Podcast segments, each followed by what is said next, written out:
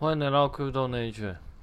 最近的市场又回到一个嗯比较捉摸不定的状况。嗯，前两三个礼拜它大概有涨到 ETH 有大概涨到两千多。那那个时候整个看讨论区大家的那个心情其实都蛮高昂的。嗯，应该说就是会这边喊说可能就已经牛回了怎么样的。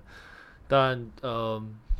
上礼拜四，然后一顿下杀之后，现在论坛又没声音了。我觉得这这个状况在熊市里面应该会蛮常出现的，就是，嗯，很多人会随着市场的情绪这样跑来跑去。虽然我自己是觉得这样子会对于你的操作上会有一些很不健康的影响了，因为你会去想说，就是你会，你如果太纠结在市场的情，或者是说太跟随市场的情绪起伏的话。这样涨的时候，你就会觉得啊，是不是要往上走了？是不是如果现在不买就来不及了？那往下跌的时候呢，又会觉得是不是还要再继续往下跌？是不是要再等一会儿再买？我觉得，当你在被这个心情这样牵着跑的时候，其实是一件蛮可怕的事情，因为因为可能会影响你的生活。然后现在一阵下杀之后，ETH 又来到一千，嗯。刚刚看应该是一千五百多，大概一千五百块接近一百一千六啊，会不会再下杀？其实我们也不太知道。但就是就就如我之前前几集讲的，其实我自己是会觉得它应该还会再下去啊。那我也希望它也能够再下去，因为如果再下去的话，其实基本上我应该还可以再减更多。因为目前来说，其实这一波的到目前为止。ETH 来说还有到八百，那嗯，我自己是觉得还是有点，还是有点贵啦。我希望还能够再往下压一点，但是其实会不会走到比两比八百更低，我也不知道。反正就是走走看看。那另外一个我自己会观察的就是看，因为因为大概到两千的左右的时候，其实有很多人就想说啊，如果再来再回到一千。一千出头，或者说六百的时候，我一定要减。那在那个时空背景下，我自己会觉得可能跌不太下去啊。但是，一但是一旦跌下去之后，我们现在又看到，其实那个声音又不见了。我觉得市场很有趣的，就是说，其实很多人都太高估自己的的那个能够接受的程度。就是你在很高位的时候，你就觉得啊，如果它跌下来，我一定要买。可是它一旦瞬间跌的时候，可能大家都没声音了。我真的觉得就是屡试不爽，你每次都会看到这样子的言论，然后看到这样子的声音，所以往往就是在那边喊，就是很多人在那边喊说啊，跌下来我一定要买的时候，那个时候其实根本就嗯可能就跌不太下来，但往往真的跌下来之后，你又发现那个声音都不见。我自己觉得嗯还是蛮有趣的啦。那 anyway，反正在这个熊市跟其实也跟之前讲的一样。到最后，你还是必须要去专注在自己身上。你你的策略是什么？那你想要在什么点位去买？那你是走长期、走短期？那你是因为什么原因买的？你是投资取向呢，还是你是打短线的？就是打一个情绪转折，还是怎么样？我觉得就是要先自己有有一个底，才会知道你应该要接下来应该要怎么做。不然的话，其实你就会很容易像。呃，这几天发生的状况一样，哇，这就是看到两千，哇，应该要追上去了。你如果两天追上去的话，你现在大概就是逃在山顶了，基本上是。那、啊、当然，如果你的目的其实就是为了去，就是抢短，就是怎么说，就是看到它有往上再继续突破，然后就赶快加，那可能就马上就砍掉，因为就是它没有在往上突破了嘛。但如果你是，嗯、没有什么策略，然后就是想说两千就是要再买上去的话，那你现在应该就会蛮难受的。所以不论怎么样，还是回归到自己本身策略跟你的目标是什么了。那最近呢，其实，在提到策略，就会嗯，我看到群主有人在讨论关于网格的事情。那关于网格呢，其实如果在玩加密货币的人，应该不太会陌生，因为事实上很多主流的。加密货币的，就是中心化的交易所，他们都会都有蛮多工具可以让你在上面设定网格，然后你可以就设定一个区间，然后看你什么时候买，什么时候卖这样。然后，当一开始你去用这个东西的时候，你你会你会被它的那个行销的那个字条所我不能讲蒙骗啦，但是就是会被他吸引啦，因为他就会说什么年化大概四十到五十 percent，然后重点是它很机车的，就是它的那个它的那个收益率啊，它是用你当下，就是比如说你可能挂上去之后，你可能一分钟，然后你就卖出一些东西嘛，那当然你卖出去，它就可以算出那个时间点的收益率，然后他就拿那个频率的收益率去反推整个你整年度的。所以呢，假设假设你一开始去去设定了一个网格，然后他可能就很幸运的，可能在一分钟他就他就完成成交，所以你卖掉了一个，就是你卖掉其中一单，那他瞬间的收益就可能就变成年化报酬率大概几千 percent，哦，是是不是就感觉好像很厉害？但事实上那是因为。你在很短的时间你卖出一个，然后他就假设你就你基本上可以在很短的时间卖出这么一笔，以这个频率去计算的话，你就会发现年化报酬率它很高。但是问题就是这个，但是你基本上没有办法维持那么高的频率去买卖，因为网格它本身就是，首先第一个你不一定可以很好预测行情，那网格本身其实也不是要预测行情，它就是有点像是。它它就有点像是设定区间，然后当你的价格达到这个的话，它就会帮你出掉，然后价格达到某个区间，它就会帮你买进，这样。所以它其实也没有要帮你去预测行情。所以当你挂的那个区间跟它的那个价格差的有点距离的时候，其实你可能很长一段时间都没有办法成交。那没有办法成交的话，其实造成的结果就是你你那个钱其实那一段时间基本上都没有什么收益。那当然，这也很正常，因为它本来就不是什么会预去预测，它本质上不是一个会预测行情的的策略。当然，它有一些变形啊，但我们就是讲一个比较基础的网格，就是它就是帮你挂，比如说卖价卖价帮你挂十档，然后买价帮你挂几档，然后每一个卖价跟买价都会有一个对应的趴数。所以，当你的价格叠上来之后，它如果有涨上去的话，那你在低点去买进，然后在高点去卖出，相对高点去卖出，你就能够稳，就是能够去刷出一些获利。但是前提是你要你设定的那个区间是真的，那个价格是真的在那区间往上来回跳动才有办法。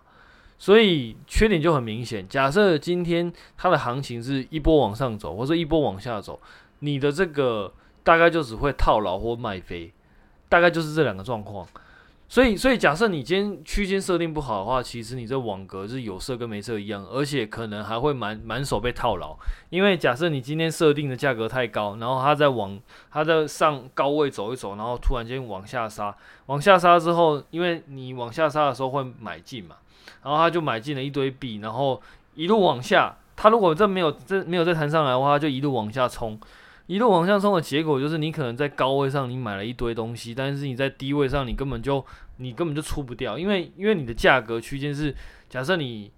好以刚刚的 ETH 举例好，假设你今天那个时候区间是设在一千九到两千之间的话，现在在一千五基本上就没有什么收益啊，因为它根本就它根本就打不到那个地方，所以这这个就是网格一个我我觉得算是蛮。大的一个缺点，那因为但但是这个东西其实基本上交易所在他在设定的时候其实不会跟你讲啊，大部分都不会跟你讲，他大部分都是帮你秀说哇那个网格收益率很高啊啥小啊，但是这个东西就是自己要特别小心的地方，因为到时候你会发现其实你使用那个网格，假设你设定不好的话，你其实你干脆自己买进并持有，可能还赚的比较多，因为。因为假设你今天在一千九买，那它往下杀，然后最后弹到两千五好了，你你你等于到最后你的结果是在在那个当下你的结果是你在一千九买进，然后你在两千五持有，那你中间赚将近六百块的价差价差。假设你是买一颗的话，但是呢，如果你同样的手法，但是你用网格，你在一千九买进，那你在一千九买进呢，它可能。你就会有几种不同的状况。假设他今天在一千九的附近来回跳动，一直跳动，一直跳动，一直跳动，然后跳动很久，然后再往上走到两千五，OK，那你基本上你会赢，就是买进并持有的。嗯，我我不敢说会完全赢很多，我不敢说会赢很多啦，因为事实上你因为你设定的区间是一千九到两千嘛，那超过一千九到两千的过程之中，你会不断的卖掉，不断的卖掉。假设你今天卖掉太多的话，你等于两千到两千五之间这个波段你完全没有吃到，你就或者是说你吃掉的很少啦。假设你在一千九你买一颗，然后然后你因为你设定到一千九到两千嘛，我们随便假设就好，就是你要设定在一千九一千一千九百五到就是一千九百五为中间值，然后一千九到两千也可以，反正就看你怎么设定。那我们假设你今天真的设定很神，那你在一千九百五设定，然后它真的在一千九到两千那边来回跳动，然后来回刷刷很久。然后到就是有一天它突破两千，然后来到两一瞬间都要来到两千五。假设以这个方式来说好了，那你真的很会设定。你假设你在一千九一千九百五到两千，那你设定大概百分之三十，也就是说你走到两千的时候，你大概会就是卖掉百分之三十，剩下百分之七十，因为你会卖掉嘛。你卖掉的话，你的 ETH 的颗数就会减少。那、反过来说，就是你今天一千九百五到那个一千九，你就会多嘛，因为因为你们买进嘛，所以你在一千九百五的时候，诶，你在一千九的时候，你可能就会就是会多于一颗，大概可能一点三颗，我我随便假设啦，随便假设的。那嗯，假设最后的结果是它真的来到两千五，那你的状况是什么？你的状况是你你从一千九到两千，你会来回刷很多，没有错。可是你等到你突破两千到两千五的时候，你可能只剩下零点七颗，你可能只剩下零点七颗的以太，然后吃到两千到两千五这这个这个波段。那那你这样的话，可能就你有机会会赚的比买进并持有来的少，因为你的颗数是变少的。你到两千五的时候，你只剩下零点七颗，可是你到可是你如果买进并持有的话，你到两千五，你其实还是你还是有一颗哦，所以其实是不一样的。反过来说，假设今天你在那个网格的，你在使用网格策略的时候，然后那个行情跟你想的不一样，它可能是在一千九到两千来回波动，波动完之后往下杀，然后来到一千五，然后来到一千五，他可能就是待了蛮蛮长一段时间的，那你可能受不了，因为因为因为就是这这个。你在往下走的时候，你亏损会更多，因为还记得我们刚刚讲的，你到一千九的时候，你本来一颗变成一点三颗，那从一千九到一千五，你是整整吃了一点三颗的跌幅哦，所以所以你跌是会比跌比你普通持有一颗来的多哦，那你可能会因为受不了亏损，然后就你就止损了啊，当然你止损之后，它可能又跳回跳回到两千五，那就不。那可能就不关你的事，当然你有后续买回来，那是另外一回事。但是你不要忘记，你后续买回来，你的那个颗数可能就不到不到一点三颗，甚至可能不到一颗了，因为你的钱可能就变少了。那嗯，然后还有就是什么，就是往下走，然后就是走那个，就是他根本你在比如说你在一千九百那买，然后他直接就杀到两千五。那基本上呢，你也你你的状况可能比第一种来的惨，因为你基本上就是一路卖嘛，你就一路卖上去，当然你还是有赚啊，但是你赚的也不会比买进并持有来的多，理论上啊，那更不用说，假设你今天买了，然后它一路往下跌，然后永远不回头，那基本上你还是比你还是有机会会比买金币持有来赔的来的多。所以你今天在用这种策略的时候，你其实就要自己要想清楚，就是说，你对于行情看的状况怎么样？就是我自己我自己会这样认为啦，就是如果你对行情真的是也看不太准的话，其实你做这个很有可能会让你赔的更多啦，或者是说它可能会让你承受不住啦，因为因为你你拿网格你在往下跌的时候，你是会比买一些。的那个承受的跌幅还要来得多，因为因为你的颗数理论上会会比买进并持有来得多，所以你在用这些策略的时候，你真的要想清楚，就是说你对于行情判断的状况是怎么样，那你有没有办法承受这个跌幅？我觉得这些东西都是一开始就要先思考到的。那当然，其实每一个策略其实都有它的优点跟缺点啦，所以我也不会说这策略一定不能用，只是说你在用这些策略的时候，你自己要想清楚，就是。嗯，你有没有办法把这策略用好？我我自己觉得这才是一个比较大的问题。那当然，其实交易所他在做他在推这些东西的时候，一定也有他的考量啊。因为网格基本上是一个算是有点类造市上的策略，它就是会帮你挂单，那挂单就会帮助这个交易所会有一些流动性。然后，当你的假设啦，假设今天你挂的单，你真的很会看，那你挂的单这样来回刷，基本上都有成交的话，因为在交易所，它第一个它它有流动性，然后第二个就是它会有很多手续费的抽成，因为因为你在因为交易所很多时候它就会吃手续费嘛，当然，所以当然你成交的数量越多的话，对它来说是越有利的，所以你才会看到很多。交易所他们会推很多网格工具，甚至什么网格机器人啊、杀小啊，然后什么自动套利啊、什么挖哥的，你就会看到蛮多这样的啦。但是你实际上去用，你就会发现其实 这可能跟你想的不太一样啊。他他可能真的没有那么的没有那么 smart。然后我今天我这几天就在论坛上看到有人在讨论说啊，他觉得网格不好啊。其实其实我因为我毕竟没有去。我不是 KOL，我也没有去推什么网格东西。你你看我的那个 channel 里面，其实我也很少去推任何策略的东西，所以基本上我也没有打算去，就是去帮这个策略背书。但是我，但是我在讨论的时候，我很常会提到一点，就是其实任何策略你都不应该去，不应该过度的去丑化它。我觉得这件事情对于。对于你今天假设你有在做一些投资，或者说你有在做一些，就是你有在思考一些投资上的策略的话，我觉得你过度的去丑化，或者说过度的去看坏一个策略，其实都是不太健康的。因为任何策略其实都有它适用的时机跟把它用好的人，所以当今天这个策略你用出来赔钱的时候，其实可能是你真的不太适合这个策略，但是并不代表这个策略是真的不可行。或者是说，这个策略其实它可能是必须要在某个时间点，或者说某些条件下，它才有办法达到一个还不错的效果。可是，假设你今天没有这个条件，或者说你今天没有没有那些要素的话，其实你当然理所当然你就会赔钱嘛。那但但是就算是这样，你也不应该去去过度的，就是排斥某一种策略，因为因为我相信每一种策略都有它可以去。就是它都有它优点啊，所以你你应该要去做的是，我如果要用这个策略的话，我没有我没有我又没有什么可以从这里面去借鉴的，这样的话你才能够从不同的策略去思考，怎么样才能够组合出来你自己的东西，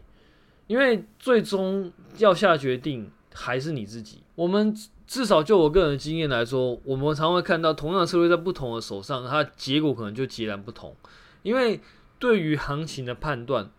对于一个嗯、比如说讯息，像我们之前也有讲过消息面嘛。但是问题是你就算知道消息，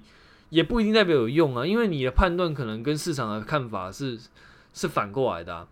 今天要加息，那可能有些人会去赌说，呃，可能市场的那个经济已经好转了，所以他想要。预判你的预判，他提前做。那今天看到加息，你可能就觉得啊，加息理论上资金就被抽掉，流动性就会变减少，所以理论上股就是不管是任何市场，应该都会跌才对。你就会有这种两种不同的思考啊。那如果说市场跟你想的一样的话，那当然你会暴赚。但是如果市场跟你想的不一样的话，那基本上你也会，你也有可能会亏得更多。所以，所以这些诸如此类的东西，其实。就会让同样的策略在不同的人用，它的结果可能就会截然不同。所以到最后，你还是必须要想办法去培养你自己的、你自己的策略、你自己的方法，因为这个才是你自己可以掌控的。然后你就算跟单好了，但是跟单其实他也没有，就是被你跟单的那个人也不一定有办法随时的去提醒你说什么时候应该要撤。那就算他撤了，那你也跟了，那说不定。这一次他的看法可能就是错的，所以你就跟他一起赔钱。那如果你跟他一起赔钱的话，就赔一次两次就算了。假如如果赔很多次的话，你自己承承不承受得了？然后每个人资金量体也不一样，所以他能够做的策略，对你而言其实不见得能做。这就是这就是又回到我们刚刚讲的，每个人条件不同。那很多策略其实它都会有它必要的要素跟跟它一些情况。那如果你没有办法去达成那些情况的话，到最后可能就是那个结果可能就是跟你想的会完全不一样。所以我们在做这些，就是我们在思考这些策略的时候，其实我们还是应该就保持一个比较开放的心胸去看待各种不同的策略。当然，保持开放的心胸，并不代表你要去用各种不同的策略，或者说你要去学着用不同的策略。其实这个还是两回事啊。就是就像我自己会对于看空的人，呃，我自己应该说我自己蛮常去看看空的人的状况。那因为他们很多时候都会提供为什么他们会看空，嗯、呃，当然不是每个人啦，就是当然不是每个看空的人，我是说有一些看空的人，他们会提供自己为什么会看空的状况。那你在这个过程之中，你就会去思考，就是诶，他讲的到底有没有道理？那那他讲的到底就是可行性会不会高？当然有些时候就是真的被他们讲中了。但有些时候其实也没有。但就算是你今天去看看空的这些人，也不代表你一定要做空，你还是可以做多啊。只是说你做多的可能你下的资金量，或者说你可能你就是你的激进程度可能就要少一点。比如说你就因为大家都看那么空嘛，那你还是可能可以买进，但是你在买进的时候，你可能就不要下杠杆，因为大家都看这么空，其实一定有它的背后的理由嘛。或者是说，你原来假设你有大概几万块，那你如果在大家都看多的状况下，你可能可以丢比较多，就是可能一次就多丢两万，什么两两个批次你就把它缩掉，甚至一次就打完。但是如果你在看空的状况下，你可能就是分三次、分四次之类的，你可以打比较保守啊，因为你在大家都看空，那事实上市场也不是很好的状况下，只是说大家可能预期会更烂的状况下。你假设你可以持续的打的话，其实你就会有，你就你就会有更多机会可以去试错。但假设今天状况没有像大家看的这么糟糕，那事实上它最后真的是有后续涨起来的话，你手边也有部位，你也不会因为这样你就感觉到啊很难过，因为因为其实你根本就没有买到什么之类的。我觉得，我觉得很多时候其实你都可以拿来做参考，而不是说就是啊我今天做多，那我对看空了，我就觉得它就是。就是他就是很烂，他他他基本上是看错什么的，我觉得没有必要啊。嗯，其实你在面对策略的时候，其实也是一样，很多策略其实都有它的优点跟缺点。那当然，这个策略你来用，你不见得会赚钱，但是至少你可以去知道说，诶，为什么他这个策略会被设计？那为什么可能有人可以拿来赚钱？就是我我讲可能嘛，因为我们可能不知道嘛，只是说我们可以去推断说，可能在某一些状况下。某一些策略可能是真的可以赚钱的，那你可能就可以去事后去拿一些线图，然后去比对一下，哎，你你发现其实真的是可以赚，只是说你就必须要去评估更多啦，你就是在用的时候你就评估更多，这样的状况多吗？那第二个就是我能不能抓到这样的状况，我判断这样的状况的准确率高还是低？如果你其实判断这样子状况出现的几率，其实你你基本上就每次都你的判断基本上每次都有问题。那其实你就知道你不应该用这个策略，因为你用这个策略基本上就是铁定铁定会输钱。在在这个状况下，我们就避免这个策略。可是你还是可以从中这个策略去去思考说，诶，它这个策略设计是怎么样？它原理是怎么样？那这是不能讲原理，应该说它的概念是怎么样？那它到底是想要怎么样去赚钱？那或许我们可以再拿。你不一定要用完全用这个策略，可是你可能可以用这个策略一些精神跟概念，然后融合在你自己的策略的身上。那我自己的感觉啦，但但是因为那个群友后来就是说啊，他他评估很多，他后来发现这个东西可能就真的是交易所在骗钱啊什么的。呃，我就说嗯好，如果你都这么觉得的话，那就相信你自己吧，因为其实嗯。反正你自己都评估过了嘛，那你自己也用自己的想法去验证过，那事实上，呃，也跟你的你你自己觉得也跟你的想法其实是一模一样的，就是他其实就是没有办法赚钱。OK fine，那我其实基本上没什么好说的。但嗯，我自己还是会觉得，其实很多时候我们更应该更中性的去看待这些策略。好，接下来我们来讲一下那个有关于我们技术上开发的事情。啊，最近这几天我看到一些，就是在隔，就是在其他的论坛里面，我也看到一些蛮有趣的讨论，或者是说，其实已经不是，已经不是这阵子会看到，其实一直都看到。嗯，因为我们在群组里面，其实常常会有一些工程师。那这些工程师呢，可能他们都算是比较早期的。所谓早期，可能是现在大概三十三十几到四十几岁，甚至五十几岁的的这个区间啦。因为这些人可能相对来说会比较有存款，然后他们可能有一些人在接触币圈也比较久了，所以就累积很多资历。再加上他们自己本身就是工程师，所以他们自己本身就会对于技术上有一些评价。那总结就是，你就会看到很多这一些比较资深的工程师就会说，现在 Web 3的工程师其实不叫工程师，他们其实没有什么技术能力。那这件事情其实在，在呃，你可以看到在各种不同的状况，嗯，我们我我们可以说他们讲的不会完全没有道理啦，因为你看到很多。什么前端 DNS 被绑架啊，或者说前端就是因为它前端的代码没有写好，然后导致他的东西被就跳转到其他地方，用户被劫持，然后甚至被换到一个假的网页。什么，比如说像那个前一阵子最红的就是那个 Slope，就是那个斜线钱包，他把那个 log 上传到云端，然后后来。这个 log 里面是含有私钥的，导致私钥外泄，让很多人的钱包就是必须要重新设定，或者说它里面的钱就被转走了，诸如此类的，你就会看到很多这样子的事件都发生在 Web 三。然后前几天还有什么 Curve 它的前端被挟持，然后被使用者的钱包连接到错误的网站，然后导致他的钱也被转也也 也被转走了，甚至还有一些匿名的。专案他们就做一做，然后就 rug 掉，诸如此类的，你就会看到很多那种在 Web 三里面很多这种很不好的事情发生。所以我们可以说，这些人会认为 Web 三的工程师其实，嗯，就是不是很好。其实，并不是完全没有道理，因为从 Web Two 的角度来说，很多东西确实是非常值得改进。比如说，你用一些很烂的网域的服务，然后导致你的网域被劫持。这件事情其实本来就应该可以被改善的，甚至你本来就不应该用这些服务。假设你今天认为你自己是一个服务的话，你就不应该用这些很、很、很次要的、很、很、很次要的东西啊。因为可能这些东西在 Web Two 里面，你只要用了，人家就会觉得你是你、你到底是够不够格当一个工程师啊？就是那是一种专业度的表现。那我们在 Web 三就会常常看到这样子的状况。只是说，虽然说我会觉得这些人在讲这些工程师的专业度不够的时候，我自己是属于赞同那一方，因为我自己也是相对来说年纪比较大的。但是反过来说，我就会不自觉的去想到，在我当初可能刚入行的时候，那个时候刚是 Web Two 刚要开始做的时候。